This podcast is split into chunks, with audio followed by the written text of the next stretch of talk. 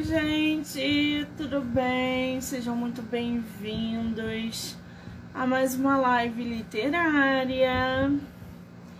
Estamos aí em plena quinta-feira, 6 horas da tarde, para divulgar autores nacionais, falar sobre livro, fazer sorteio, aquela bagunça que a gente gosta, né? Para quem vem acompanhando desde o início da semana, estamos recebendo aí muitos autores e muitas autoras. E esse ritmo vai continuar até sexta-feira. Depois a gente dá uma paradinha e só volta segunda-feira, tá? Lembrando que todas as entrevistas podem ser assistidas pelo canal do YouTube, Spotify, Anchor e Amazon Music do livro Não Me Livre. Então já corre lá, já se inscreve para acompanhar todas as entrevistas que são geradas diariamente aqui no canal, tá bom? Muito bem, para a gente dar continuidade nessa quinta-feira literária, a gente vai conversar agora com o autor nacional Marcelo Brandão Matos. Ele que está lançando livro no mercado chamado Bagunça. Bom esse título, né? A gente vai por aí conhecer um pouquinho mais sobre o processo de escrita, personagens, projetos futuros e, claro, fazer sorteio. Então fiquem por aí que o autor super topou fazer sorteio. Vamos ver se ele está online? Deixa eu ver aqui. Pessoal que está entrando, sejam muito bem-vindos, bem-vindas. Marcelo, querido, vou aceitar aqui o seu.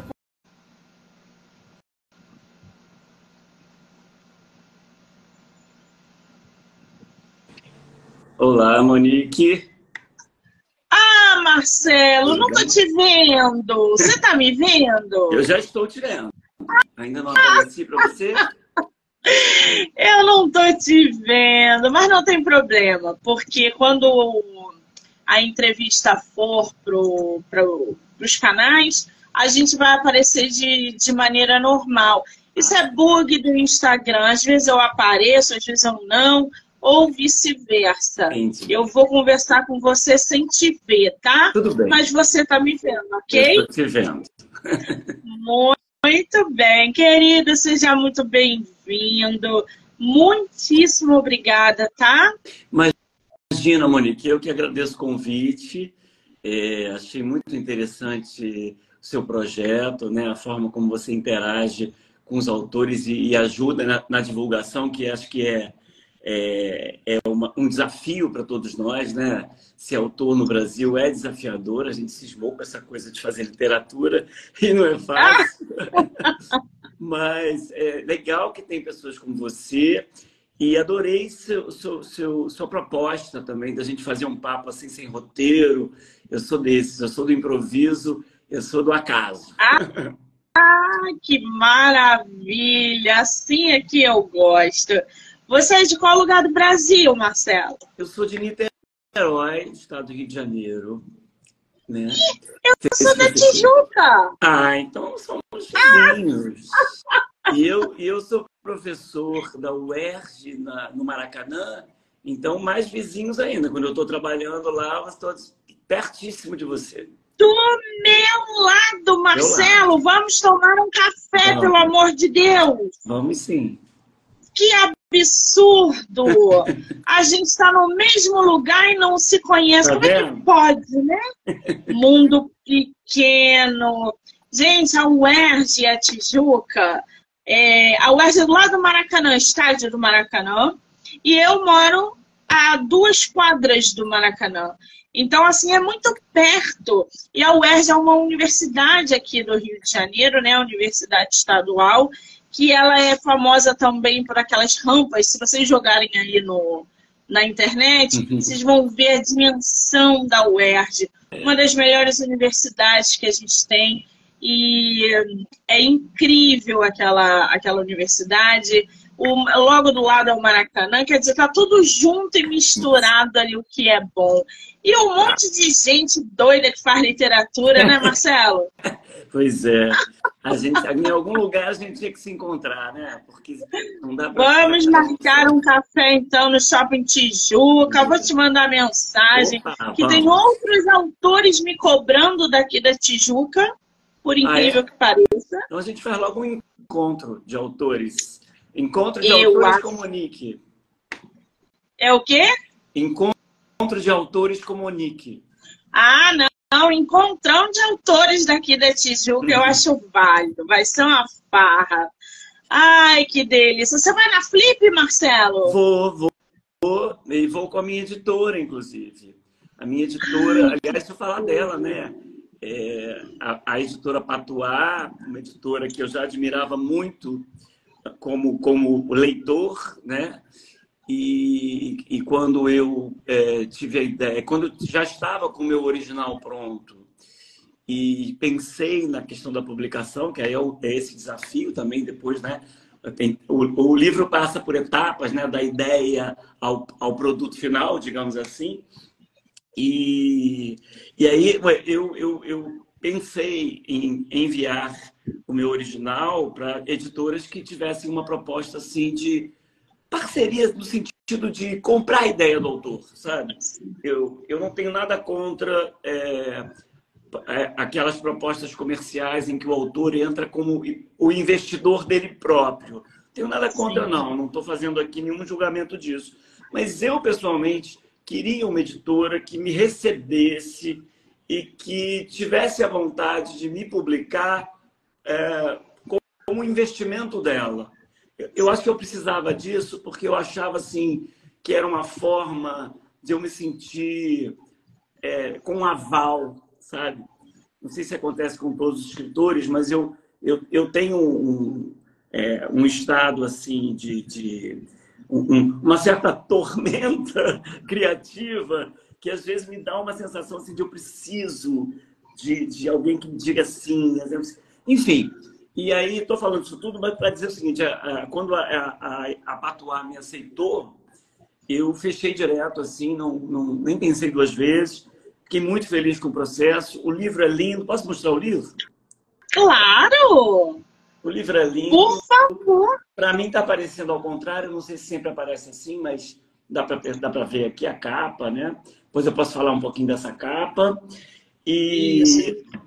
Enfim, aí estamos no processo agora de uma outra parceria da editora, que é a parte de divulgação, a parte de, de é, é, comercialização no sentido mesmo de fazer o livro chegar a vários lugares. E aí a Flip, é, é, chegando na Flip, né, Monique, dei uma volta, mas a editora teve uma ideia muito legal de fazer uma associação com várias editoras independentes e montar uma casa na Flip, né? uma casa onde tem uma programação paralela à Flip. Então, eu estarei por lá é, falando do livro, assinando, autografando o livro. Vai ser uma, um momento muito legal. Muito bem, a gente vai falar um pouco sobre tudo isso que você é, é, apontou aí, mas é importante que a Patuá, gente, é uma, uma editora é, de de grande porte, tem nomes importantíssimos dentro da Patuá. Ela está no mercado com, com um trabalho excepcional com autores dentro e fora do Brasil. É, eu acompanho o trabalho da Patuá, sei ali é, da qualidade que eles promovem é, através da literatura, com capa, com revisão, com diagramação, com divulgação. E é muito importante esse ponto que você colocou de Monique. Eu não queria ser meu próprio investimento. Eu queria que uma editora pudesse ali abraçar a minha causa. Hoje o mercado ele é amplo, ele é grande exatamente por editoras que uh, usam o investimento do próprio autor, possibilitando a publicação. E aí deixam de pecar ou pecam em coisas como, por exemplo, a divulgação.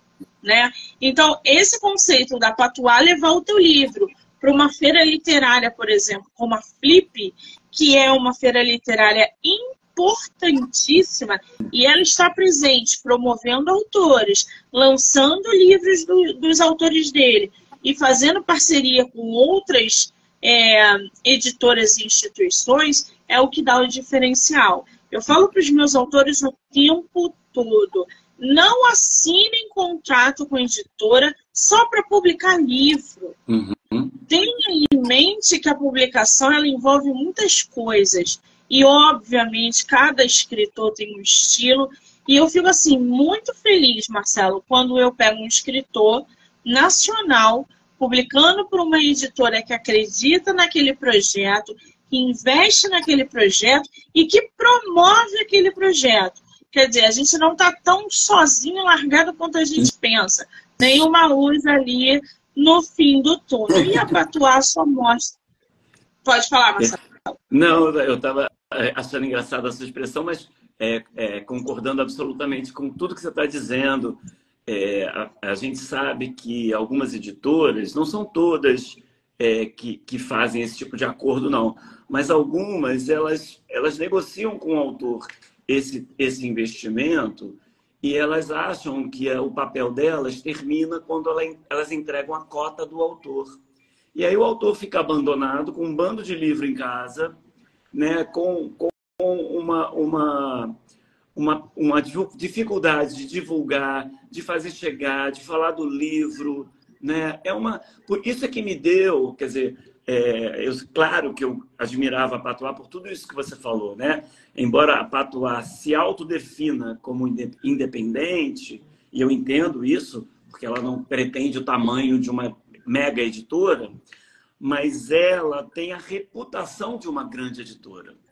Então eu, eu me senti lisonjeado, eu fiquei muito emocionado quando o Eduardo, né, que é o, o editor-chefe é, porque eu já sabia que era uma aprovação de alguém que tem renome pela seleção que faz, né? Então, é, é, para mim foi uma emoção muito grande, né? A minha primeira emoção muito foi antes mesmo do, do lançamento, foi quando ele me aceitou. Fiquei muito, realmente muito emocionado. E aí agora seguimos numa parceria. Eu estive lá em São Paulo, conheci a livraria Patuscada, que é um charme e tem um clima maravilhoso assim de acolhimento. Eles conseguiram fazer uma livraria que representa bem o espírito fraterno da editora. É uma editora que abraça os autores. É uma, é uma coisa, uma graça. Eu, eu, eu sou encantado com a Patois, enfim. Que coisa boa, né, gente? Começar uma live literária só com boas indicações e coisas positivas. Ô, ô, Marcelo, o Bagunça é teu primeiro livro publicado, não, né? Então, não, não. Deixa eu te explicar até a minha trajetória. Como eu sou acadêmico, né? Eu sou professor universitário, fiz mestrado, doutorado, antes, claro, antes de me tornar professor. Então, eu tenho uma trajetória acadêmica que me é, levou a publicar dois livros teóricos, de livros da minha área, que, que é mais especificamente as literaturas africanas de língua portuguesa. Mas eu também, no meio do caminho, quer dizer, no meio do caminho, minto. No meio do caminho, eu tive a ideia de um romance, porque, na verdade, eu até brinco com isso. Embora eu seja um acadêmico, eu, eu, eu, me, eu não me considero um acadêmico que resolveu fazer literatura. Eu me considero um escritor de literatura que resolveu entrar para a academia, entendeu? Então, Acontece. Eu, eu, eu fiz cinema antes de fazer literatura, como faculdade, e eu sempre tive ideias, assim, é, de histórias ficcionais para contar, né? E aí eu tive uma ideia primeira que me levou ao lançamento do meu primeiro romance, que se chama Testamento o Livro de Ninguém. Lancei em 2016. E aí foi uma experiência diferente, porque eu era novato na, na, nessa, nesse segmento aí das publicações independentes. Então, eu, assim, não tive uma ótima repercussão de leitores, né? Mas não tive uma boa relação com, com a editora, não. Acho que por isso que eu fiquei calejado.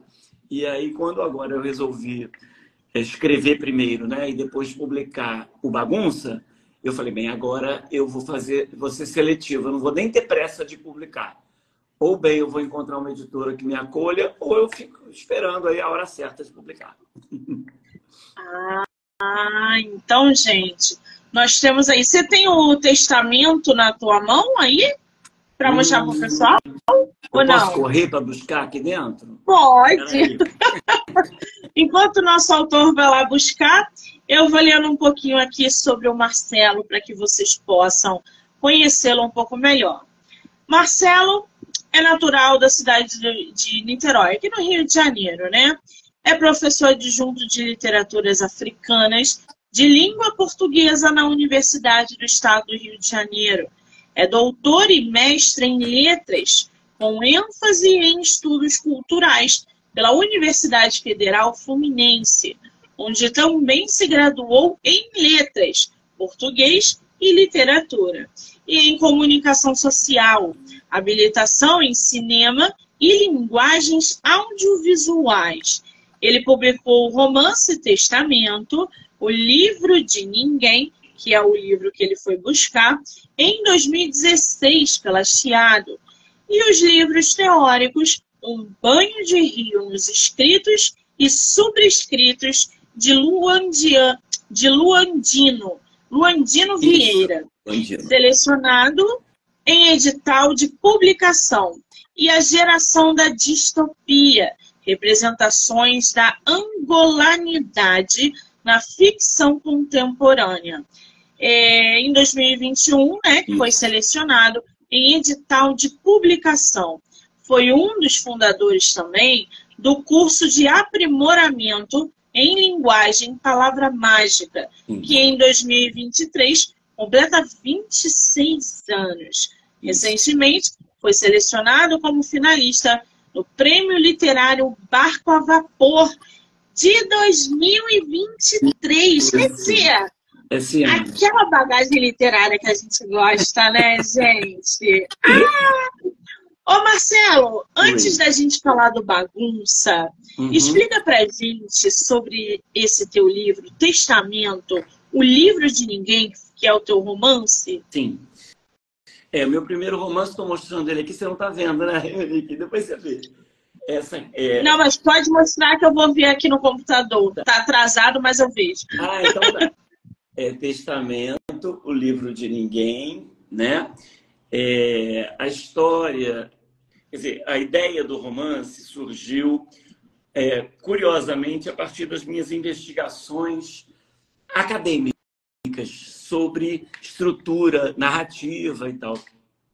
É, eu tive a ideia, a primeira coisa que me ocorreu em relação a esse romance foi assim, é, a ideia de contar a história de um narrador interrompido. Eu imaginei uma estrutura de um romance que inicia e o narrador desaparece. E aí a história dele teria que ser contada por outros narradores, né? ou personagens narradores que poderiam, cada um a seu modo, completar aquilo que ele não tinha condições de completar. Por isso o livro de ninguém. Ninguém exatamente é dono do livro, porque o livro é de todos, né? E aí, daí eu fui para uma pensei, isso foi a primeira ideia. Aí eu pensei, como é que eu vou executar isso, né? Eu disse, bem, no Brasil, para falar de um narrador interrompido, eu acho que eu posso falar de um narrador silenciado por uma ditadura.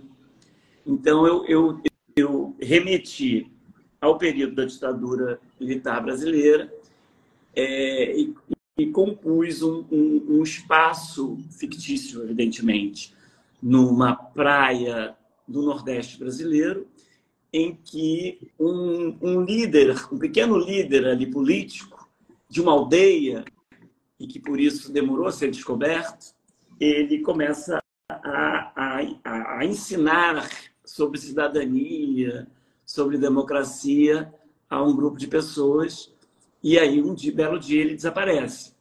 E aí, as pessoas da aldeia vão contando, cada uma num determinado capítulo, sobre a vida deste sujeito a partir de um ponto. Então, a história vai passando de narrador para narrador, né? E cada um vai esclarecendo um ponto, até que, evidentemente, que no final, eu não vou dizer, mas no final se explica a, a razão e, e a autoria da morte dele. Entendeu? Nossa, esse livro está disponível para quem quiser comprar ou não? Ele está disponível. Ele, ele, eu até já o vi recentemente na livraria Blux, que você deve conhecer. Na livraria Blux, que tem em Niterói, tem em Botafogo, acredito que tem em outros lugares. Mas eu acho que a forma mais fácil, quer dizer, a editora continua distribuindo ele é, nos canais digitais, né? Ah, eu achei aqui no, no site da Amazon. Sim. Gente, vou, vou colocar para vocês o link aqui nos comentários do livro, porque a galera tem vantagens na hora de adquirir o livro dos nossos autores do projeto, porque o podcast é afiliado do site da Amazon. Está disponível aí para vocês. Depois, quando a live acabar, eu vou botar também na descrição para que outras pessoas possam acessar, tá? Testamento, o livro de ninguém, do nosso autor. E aí, Marcelo, depois você veio com um banho de rio. É mais acadêmico esse é, outro então, livro, um banho de rio? Isso. Ah. O banho de rio e o Geração da Distopia são acadêmicos, né? São livros que são resultados das minhas pesquisas, um de mestrado, outro de doutorado, a respeito da literatura angolana. Então, como ele é muito específico, eu nem faço muita divulgação. Divulgo na universidade. É outra pegada. Da área, mas não faço muita divulgação assim para os leitores que não são da área, porque acho que não, não, não vão se interessar tanto, né? É, tem outra pegada, gente, é outra dinâmica, tá? Isso. Agora, ô Marcelo, fala pra gente, você foi finalista do Prêmio Literário Barco a Vapor. Esse prêmio já aconteceu, tá concorrendo, como é que tá? Não, já saiu, eu fiquei entre os cinco finalistas e, e, e o vencedor, que é, na verdade, uma pessoa que é mais mesmo da área infanto-juvenil. O prêmio Barco a Vapor é um prêmio infanto-juvenil. Eu meio que me aventurei, até estava conversando com o Edu, o Eduardo da, da é, eu meio que me aventurei. Ele ficou, ah, desculpa, fazer um parênteses, né? O Eduardo ficou muito feliz, porque dentre os cinco finalistas do Prêmio Barco a Vapor, três eram autores da Patoar, inclusive o rapaz que venceu. Então, ele, claro, ficou muito orgulhoso, nós também. E, e eu estava contando, quer dizer, é, eu me aventurei, eu levei um susto quando ele, ele me, me, me, trouxe a notícia de que eu era um dos finalistas, porque, claro, eu me aventurei, uma história que eu acho interessante, senão, claro, que eu não ia, também não vou ser hipócrita, eu não iria é, é, submeter, mas é, é, não, não, não é exatamente, né? Não, o meu, pelo menos até então, não é exatamente o meu segmento, é uma história interessante, assim, de uma mulher também nordestina, pescadora, né? Que, que perde o marido e assume as funções do marido é, contra uma sociedade conservadora que acha que ela está é, se metendo onde não deveria. Então tem todo um jogo com isso. E é, é, é, é bonitinha mesmo. E aí tive essa surpresa, mas honestamente eu não imaginei que fosse vencer, não. E, de fato, o prêmio foi. Eu esqueci o nome dele. É, o, o, prêmio foi para um rapaz que é já um, um, um, autor mais experimentado neste segmento infanto-juvenil. Que bacana! Qual foi o livro que concorreu, o teu? Então, é, o, o, título é um livro que não está publicado, né? Por enquanto ele está como original. É uma história que se chama A Mulher do Rio. A Mulher do Rio. E ele vai ser publicado? Bem, aí, é, por enquanto, eu estou por conta do bagunça, e até fiquei, quando ele surgiu, é, a notícia surgiu este ano, um mês antes do meu lançamento. Eu fiquei um pouco assim, atônito, porque eu falei, bem, eu estou tão envolvido com o bagunça e me vem um prêmio desse. É, mas, enfim, não fui premiado e aí me dediquei mais realmente ao lançamento do Bagunça e, e, tô, e tô mergulhado nele por enquanto, não estou nem com cabeça para pensar. Mas, claro, é um original que tem esse já esse aval de um grande prêmio, você conhece, sabe como Sim. o Barco a Vapor é um prêmio super concorrido. Então, em qualquer, a qualquer momento eu posso tentar publicá-lo, sim, mas não agora. Não agora, porque o bagunça está chegando ah. na área aí com tudo, né? Agora, você falou aqui que você foi um desses fundadores do curso de aprimoramento em linguagem, palavra mágica. Esse curso ainda está ativo? Como é que faz para participar? Como é que funciona? Então, esse curso ele é um projeto, é, honestamente, eu, sem falsa modéstia, assim, ele na verdade é um projeto da minha irmã, antes de mais nada, né? A Simone Matos, que é psicopedagoga, psicolinguista, criou imaginou, idealizou e pôs em prática a ideia de um curso para aproximar crianças e adolescentes da, da leitura e da escrita de uma forma lúdica, né? pelo encantamento, é, concorrendo com uma visão escolar tradicional da obrigatoriedade do texto, né? que, que parece que acaba depois da prova, o que acaba depois do, do, do exercício de interpretação de texto, que é sempre para dizer o que o autor quis dizer e nunca o que você quer dizer. Então, o, o curso é, é, lindo, porque é, ele, ele trabalha com vários gêneros. Os autores, os autores miris acabam sendo autores, são muito envolvidos, é, adquirem prazer pela, pela leitura escrita. É, a Simone sempre lança também livros de coletâneas deles, que então é um trabalho monitorado né, pelos professores, por ela, hoje muito mais dedicada do que eu. E, e, enfim, eu sempre fui fã, eu já era fã quando ela começou e eu não fazia parte, depois ela me convidou para participar e nós ficamos anos aí, é, é, mais de 20, eu mais de 20 anos trabalhando nesse projeto que continua lindamente, com expansão, com muitos professores envolvidos. O curso existe em Niterói, na, na, não sei se você conhece Niterói, na rua Otávio Carneiro, número 100, sala 808, para quem tiver interesse.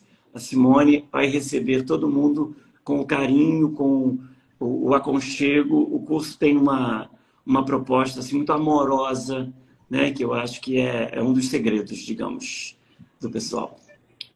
Que maravilha! Tem página no Instagram? Tem. Instagram, curso Palavra Mágica, tem, tem Facebook, tem é, site.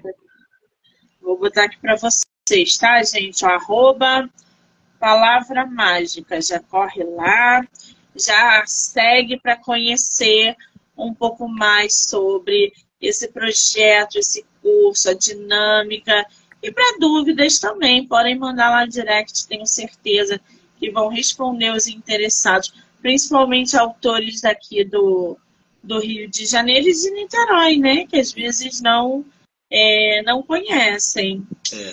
Ai, ai. Marcelo, agora vamos para a parte boa, que é lançamento, vamos? vamos para esse lançamento que vai acontecer? Já aconteceu. Seu lançamento vai. Não é amanhã, não? Aconteceu mas ele, é, é sempre aquela, aquele contínuo, né? Vai, já aconteceu, mas vai acontecer também, porque a gente está sempre relançando. Ah, eu fiz uma festa de lançamento aqui em Niterói é, no, no, em meados de setembro. Foi um sucesso, foi maravilhoso, mas claro, agora, como, como você perguntou, eu disse, vamos a Flip, eu quero fazer alguma coisa no Rio, na cidade do Rio de Janeiro. Então, é, você tem razão, ainda vai acontecer em, em alguns momentos. E o livro está vivo aí, está tá, tá, tá, pulando por aí. É, é porque você mandou que o seu lançamento ia ser agora, dia 6 de. Ah, é 6 de agosto, a gente está em outubro, gente. Olha a cabeça. É. Eu tô aqui, ué, dia 6 é amanhã. O lançamento é amanhã. Ah. Não, 6 de agosto, a gente está em 5 de outubro, gente. A cabeça perdidinha. O, o livro do nosso autor Bagunça aconteceu em agosto. E agora, em novembro, ele estará na Flip juntamente com a Patuá. Então, os autores. Quais são os dias que você vai estar lá, ô Marcelo? Ainda não tem uma definição da programação da casa. Mas eu já, claro, estarei todos os dias, que também vou circular pela, pelo evento, né? Aquilo é um, é um grande evento. É, então, Verdade. estarei por lá.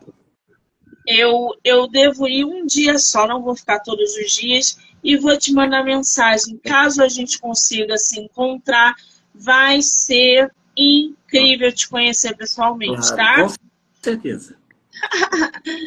Bom, bagunça é, vamos falar dessa capa, que é uma capa simples, mais sofisticada, fina. Como é que surgiu essa capa, Marcelo? Ah, então, estou mostrando um pouquinho aqui para quem não viu ainda. Então, Monique, essa capa é um xodó e eu devo essa capa a um amigo e poeta chamado Marcelo Diniz, meu xará. Aconteceu o seguinte, quando, como eu estava te contando, né? Quando o Eduardo é, me, devo, me, me, respondeu o e-mail se interessando pela publicação do livro pela Patuá, ele me deu uma, um contrato, claro, né, de praxe, eu assinei o contrato, honestamente, qualquer coisa ali me interessava. E quando eu assinei o contrato, eu vi que é, a Patuá, é, é, né, no contrato, rezava que a Patuá era responsável pela capa, eu entendo até, porque os autores devem ficar ali exigindo coisas, né? Eu imagino totalmente, eu, eu, eu entendo totalmente a posição dele. Mas, enfim, para minha surpresa, no primeiro contato que, que a gente teve, ele me perguntou: você tem alguma ideia para capa? Né?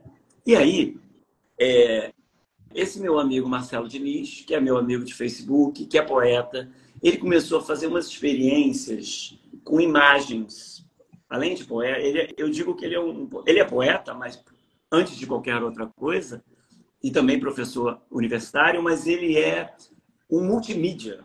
Ele, ele é compositor, ele faz essas artes gráficas. E essa imagem que está na capa, desses, esses fios cruzados com um pássaro pousado num dos fios, ele, ele postou.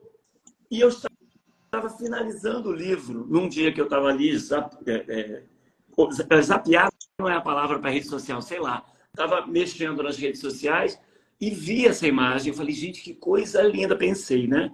Que coisa linda, que capa maravilhosa seria para o meu livro. E morreu a história no meu pensamento. Quando o Eduardo perguntou se eu tinha uma ideia para capa, eu disse: olha, até tenho, mas eu preciso falar com o autor da imagem que eu tenho, né? E aí corri, falei, mandei mensagem para o Marcelo, ele na mesma hora disse, é sua, leva, né? Foi super generoso. E aí, quando eu mandei para o Eduardo, todo mundo lá amou também. E, claro, a, a, pessoa, a capista lá, a pessoa responsável, também fez um belo trabalho, porque, às vezes, uma, uma imagem bonita não resulta numa capa bonita. Então, foi assim, foi um, uma cooperação, né? Foram muitas mãos generosas e, e talentosas produzindo esta capa incrível, que eu acho que tem tudo a ver com o que eu queria dizer também, porque é, é, ao mesmo tempo que ela tem essa bagunça desses fios eletrônicos trançados, né, que, que é uma imagem tão brasileira, ela tem um passarinho ali sinalizando um voo né, acima de todas, todas essas coisas. É muito comum, né, a gente abrir a janela e dar de cara com esses fios trançados e um pássaro, um pombo, um bentivi, alguma, algum, algum bichinho ali é, é, apoiado, sentado, admirando também uhum. é, é, a vista, né? Aqui, aqui na, na minha janela. Por isso que quando eu olhei a tua cara, eu falei, nossa, essa imagem é tão é, é, cotidiana, né? A gente se depara com essa imagem quase que diariamente, é só olhar para cima ou abrir a janela. Ficou realmente é, é, muito boa essa capa. Agora, ô Marcelo, como é que surgiu bagunça? Porque esse nome Bagunça é maravilhoso. Como é que surgiu esse nome? Então, Monique, foi muito interessante e eu, eu preciso dizer que foi em etapas. foi em etapas. Uh, eu, assim, eu reconheço até hoje, assim, investigando na memória, né, que é, a origem, assim, talvez a semente, né, original deste romance aconteceu numa experiência em que eu voltava, eu e o João, que é meu companheiro e cúmplice na vida, nós voltávamos dos Estados Unidos naquela muito tempo atrás eu, eu brinco que é, é verdade aquele tempo que a gente podia viajar mais facilmente para fora que o dólar estava um para um um para um e meio estava uma festa né e aí a gente foi a Nova York mas claro mesmo assim naquela economia comprando aquela passagem partida né e aí a, a, a companhia que até outro dia o meu o marido da minha prima que, que mora em São Paulo é, me disse que essa, essa, companhia nem existe mais. Mas, enfim, a companhia é, fazia uma volta, dizer, tanto na ida quanto na volta, tinha uma conexão numa cidade americana chamada Charlotte. E a gente ficava um tempão ali em Charlotte esperando a conexão, né? Na ida tem aquela coisa da imigração que é demorada mesmo, então a gente não sentia muito. Na volta, você vinha e ficava parado ali esperando. E aí no saguão lá do aeroporto de Charlotte, eu observei que tinha conexões de muitas cidades americanas, de pessoas que esperavam ali, para muitas cidades brasileiras. Né? Então eu vinha de Nova York, tinha gente que vinha de Miami, tinha gente que vinha de, Washington, e ficava todo mundo ali esperando o voo que vinha para o Rio de Janeiro, nosso Rio de Janeiro, para São Paulo, para Belo Horizonte, para Salvador. Então era uma brasileirada ali e aí aquela história, né? A gente volta de Nova York, aquela coisa norte-americana. Chegou no saguão, os brasileiros se encontram, começa, e aí, você foi aonde? Fui aqui. Olha que ah, olha a blusinha que eu comprei. E olha isso aqui, menina, que coisa, me dá seu contato. E olha, e, né? E amiga, aí tinha que preencher um relatóriozinho. Amiga, tem que preencher esse relatório, amiga. Já é amiga, né? Amiga, como é que eu. Ah, não sei, fiz de qualquer maneira. Amiga, presta a camisa. Era uma bagunça. E aí nós entramos no avião nesse espírito para o Rio de Janeiro, né? E aí já dividindo, tchau para quem ia para outra cidade, tchau, prazer te conhecer, a festa. Entramos no avião, aquela coisa toda. Eu sento numa, numa poltrona, tem um corredor, e ao meu lado, mas né, do outro lado do corredor, central do avião, né? Central não, tem duas, enfim. Eu vejo um casal de americanos, eu vi logo os gringos a gente reconhece, né? Primeiro que estavam ali atordoados com aquela bagunça nossa, né? Olhando de olhos arregalados aquilo, e aí eu, com meu espírito observador, porque todo escritor é um, um fofoqueiro, vamos combinar, né? Eu fiquei olhando os dois, né, ali e vendo, curioso, né? Admirando aquela, aquela coisa engraçada deles estarem ali é, sem entender nada, né? E aí um deles percebeu que eu estava olhando, e aí quando ele me viu, me flagrou, eu dei aquele risinho. Aí ele riu também, e aí ele me pergunta assim, Monique, olha que coisa. Ele me pergunta assim, vocês são uma excursão? E aí eu rindo muito, rindo muito, disse para ele, meu amigo, nós acabamos de nos conhecer. Bem-vindo ao Brasil. Gente, e aí, que loucura! João, viro para o João e digo assim, João, veja, agora eu vou chegar no, no, no germen, no, no, no, na semente do romance. Eu viro para o João e digo assim, João, a bagunça é uma instituição brasileira. A gente pode ter dificuldade de entender esse país, de descrever esse país, mas tem uma coisa que nos dá sentido que a gente ali encontra um. Ah, aqui cheguei em casa, é a bagunça. Né? E aí fiquei com essa ideia. Na mesma hora que eu falo isso, a gente tem essas coisas, né? O escritor, a gente tem aquele estado. Eu falei, hum, isso aí eu tenho que guardar em algum lugar. E fiquei, claro, remoendo isso, né? Mas remoendo e passou muito tempo, porque aí eu, eu, eu me envolvi com a questão acadêmica e outras coisas mais. E um belo dia, aí cheguei, chego propriamente. Eu tive uma segunda experiência que é acompanhar uma amiga que estava com um amigo inglês que, que veio para o carnaval carioca. Mas ele queria, é, aí passeando com ele, ele queria conhecer tudo. E eu falava inglês, então ele queria conversar comigo, ele queria entender. Porque ele, ele, ele achava que aquilo tudo não batia com tudo que tinham dito a ele sobre o Brasil. Então, como é que é isso? É aquilo, mas agora é isso. Estou vendo uma coisa que não. E aí, no meio da brincadeira também, eu disse para ele assim: olha, Chris, é o nome dele Chris. Chris, eu disse em inglês, mas vou falar em português. O Brasil é difícil de, de explicar, porque o Brasil é difícil de entender. E aí, Sim. quando eu também passei por essa experiência, ali eu, eu pensei, agora eu tenho um, um, um, um roteirinho, eu tenho uma base mais narrativa. Porque aquela primeira experiência na volta de Nova York era só uma ideia, a bagunça. Agora não, eu tenho um roteirinho, né? um, um brasileiro que é desafiado a apresentar o Brasil para um estrangeiro.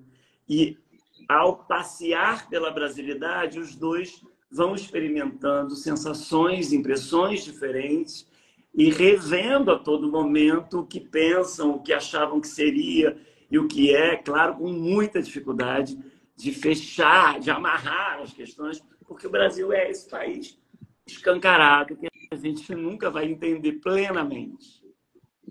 É por isso que esse, uh, esse conflito, né, essa, essa atmosfera gera confusão, porque a gente é um povo muito quente. A gente nunca se viu e é como se a gente se conhecesse. É, a gente está no aeroporto, a gente acabou de se conhecer, como você acabou de dizer, Parece que a gente está fazendo compras na 25 de março, ninguém conhece ninguém. E quem não está acostumado olha de um jeito e fala: uhum. o que, que, está acontecendo? Chega no Brasil, é o calor, são as pessoas que gostam de abraçar, de beijar, que são carismáticas, que entregam um coco, que pedem um chinelo, que fazem o, o gringo beber é, mate de canudinho e que levam para o arcoador e sobe gringo na favela para assistir baile funk Exato. e não sei o que. Eles ficam loucos, loucos. com isso. Loucos. Loucos. É Eles isso. estão todos engomadinhos, a gente está andando de, de chinela havaiana. Exato. E eles não estão entendendo o que está acontecendo. Exato. Então, assim, é, é, é, é incrível esse choque cultural de. E não é só cultural. Eu acho que é humano também. Você uhum. pegar um gringo que você nunca viu na vida, ah, é seu amigo, e você. É. Bem-vindo, e nananã. Eles ficam enlouquecidos. Exato. Você sabe, é, você está descrevendo isso, né? É, eu, eu, esse livro partiu também, claro, dessas impressões, dessa é, dessa, dessa, dessas ideias, né? É, originais, assim, de esses pontos, essas fagulhas que a gente vai tendo, criativas, né? Evidentemente. Mas também partiu de um desejo de falar de um Brasil que que eu, que eu acho que vale a pena, sabe? A gente também tem uma, uma tradição assim muito crítica, a gente tem muita, muito problema, a gente tem né? A gente já passou por muita crise, a gente tem, enfim.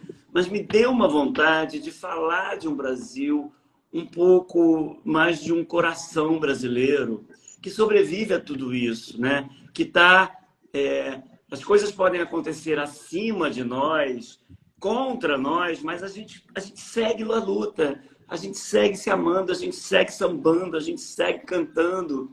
Então era desse Brasil que eu queria falar. Eu acho que o, o livro tem uma. Eu, eu, diria que o livro tem uma pegada meio neorromântica nesse aspecto. Eu queria trazer de novo um Brasil que eu, que eu acho que precisa ser visto também, sabe? Para a gente voltar a acreditar e para seguir mais forte, entende? Então, é, é, isso me impulsionou muito na escrita. Eu escrevi, foi, foi um processo muito amoroso, isso que eu quero dizer, sabe? Eu imagino. Agora, dentre tantos exemplos, né, do que você está falando, de a gente está diariamente enfrentando conflitos, dificuldades, é, a gente vê isso no nosso dia a dia e a mídia bate em cima também. Vocês querem ver um exemplo de como, por exemplo, o carioca se porta num determinada, numa determinada situação de risco e que ninguém jamais vai conseguir entender? Outro dia, outro dia não, já deve ter mais de um ano isso. Na Lapa, aqui no Rio de Janeiro, começou um confronto. Eu não sei o que, que houve. E um bar foi fechado. As pessoas ficaram do lado de dentro. Eu acho que era um sequestro. A polícia foi chamada e tudo televisionado.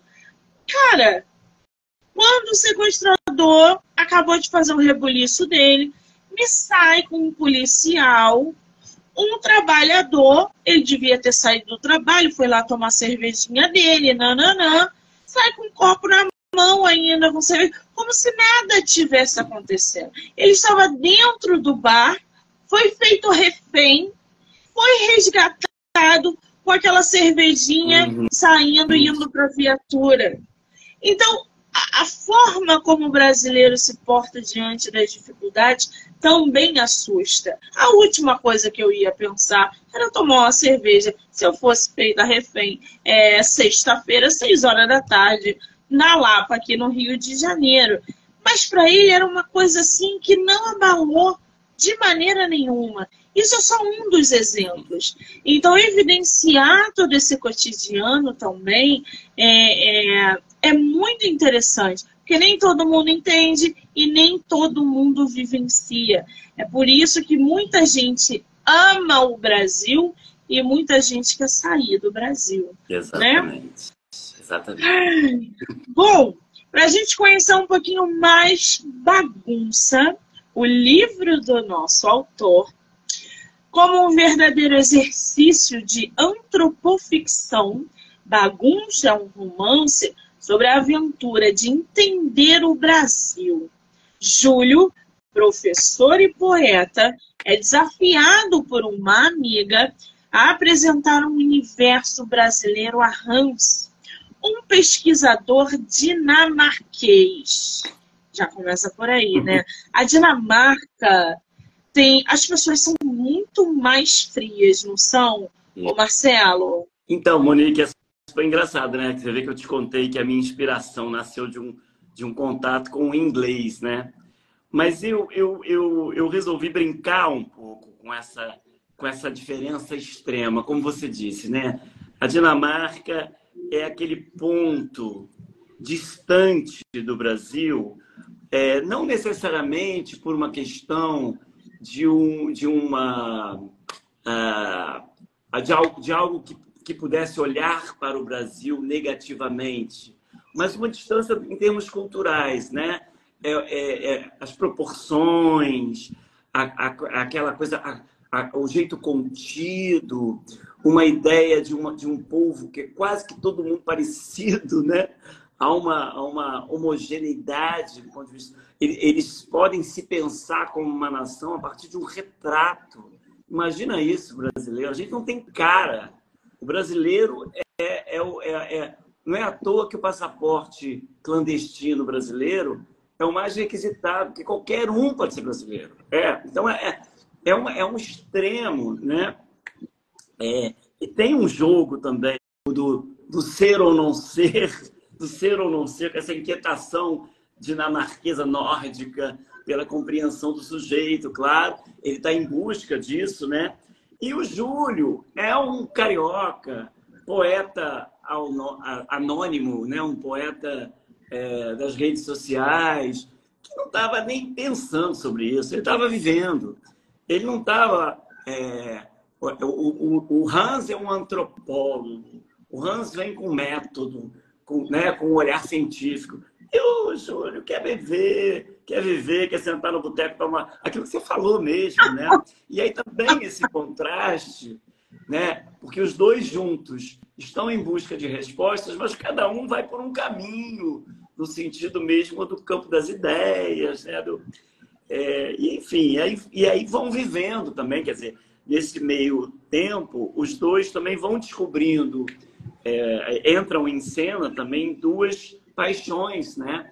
O Hans vai se apaixonar pela Jurema, é, que ele conhece que ela é passista da Mangueira, então tem também esse contraste. E, e, é, e o Júlio descobre um amor no aeroporto.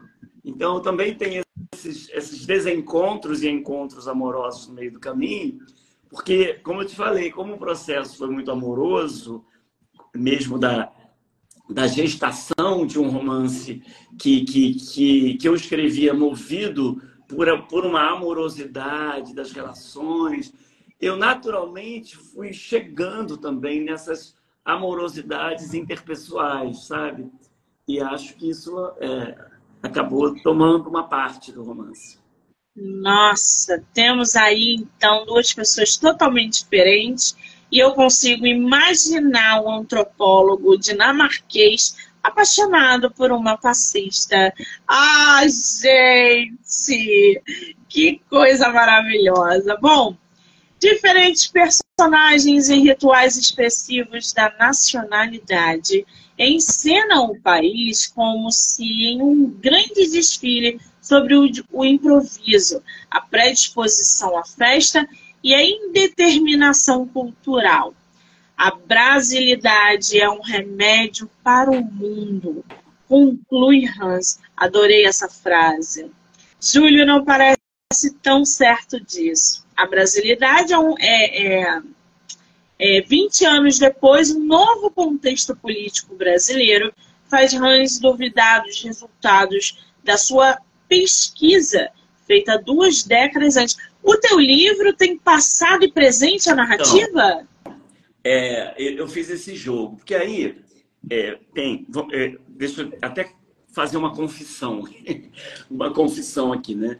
Eu, eu, comecei a escrever o livro em outro momento. O livro, o livro, como eu disse, ele foi, ele foi sendo produzido em partes, né?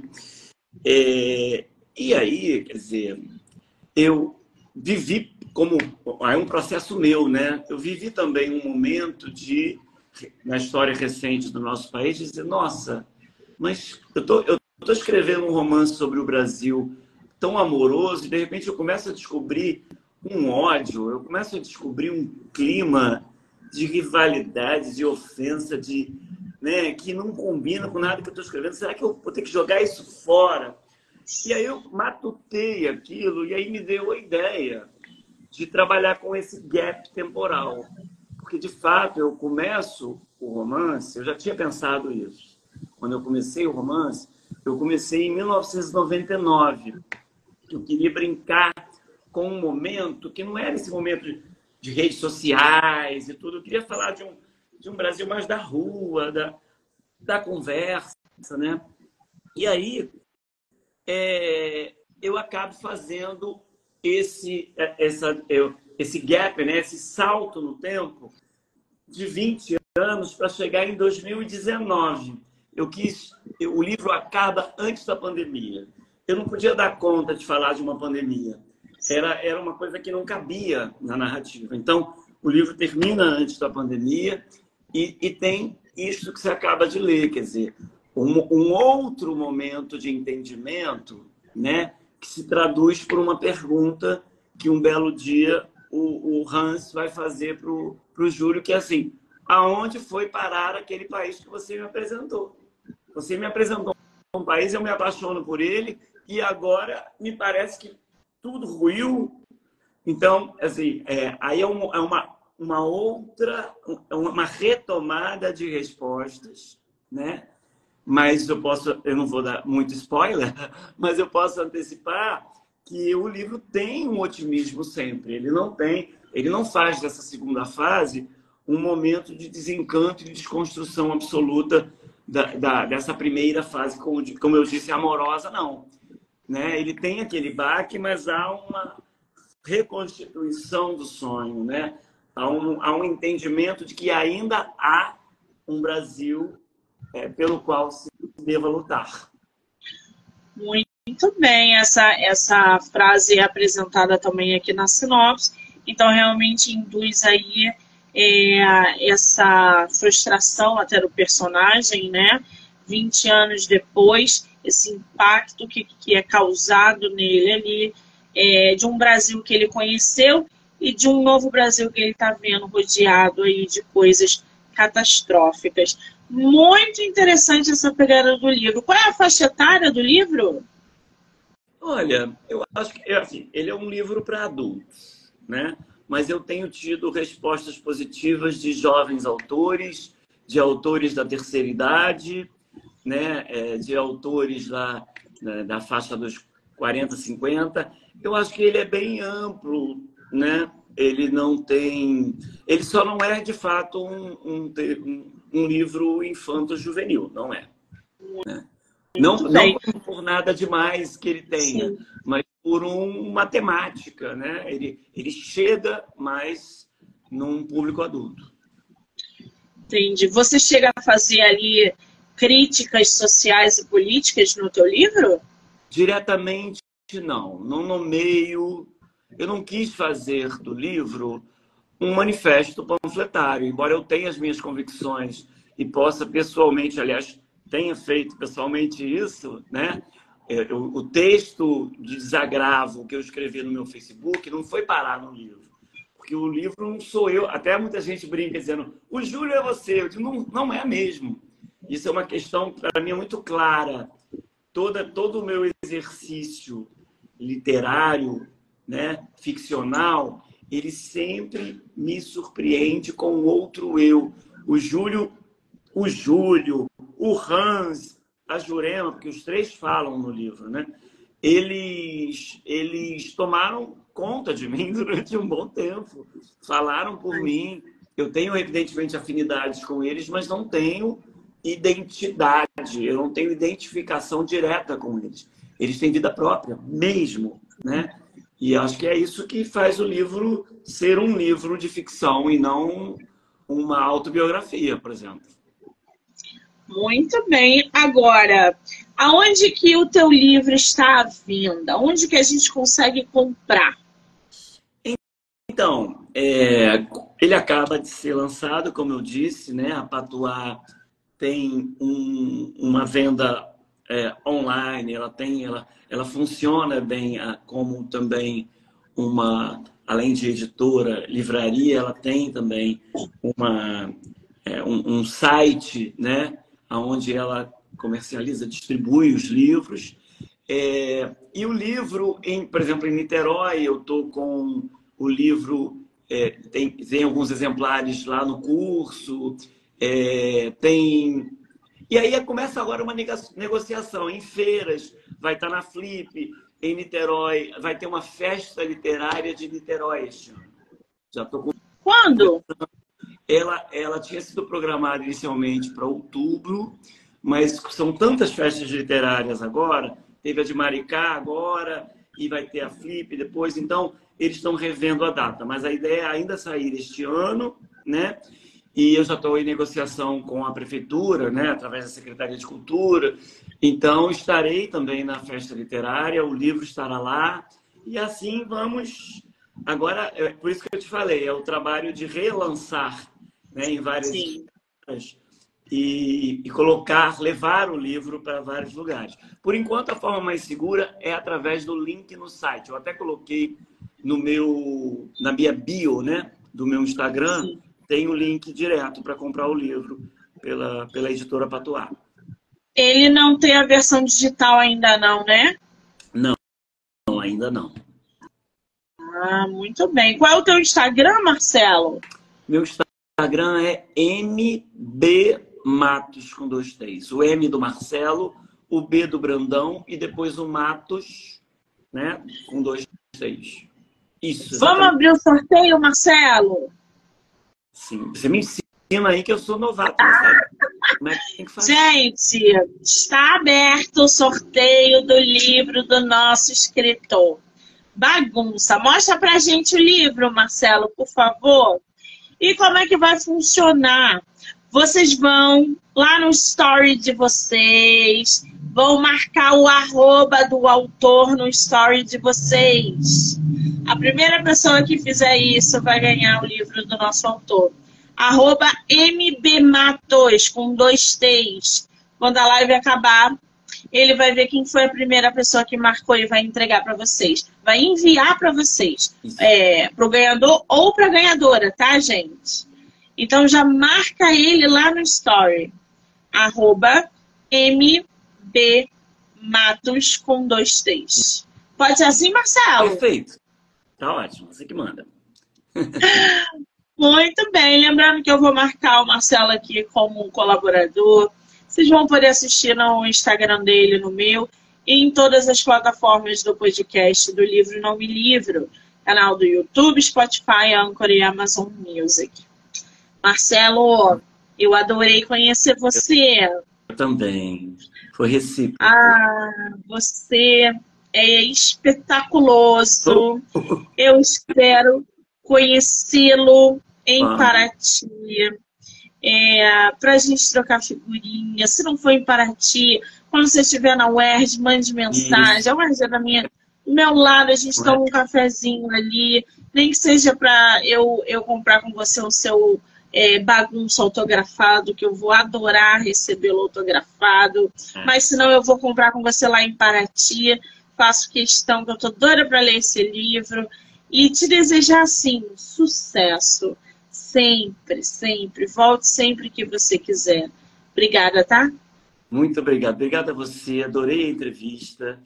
Eu acho que tem exatamente o espírito daquilo que você propôs e que eu é, elogiei tanto no início, né? Uma entrevista que é uma conversa que flui, que, que, que é esse papo também. Não teria sentido a gente falar de bagunça e fazer uma coisa toda estruturadinha que não tivesse verdade para o improviso, né? Foi uma entrevista bem brasileira. Ah, que delícia! Quero agradecer a todo mundo que entrou, que saiu, que vai assistir depois. Eu já já volto com mais bate-papo literário. Marcelo, um beijo, amor, obrigada. Beijo Muito obrigado. Tchau, tchau para todo mundo.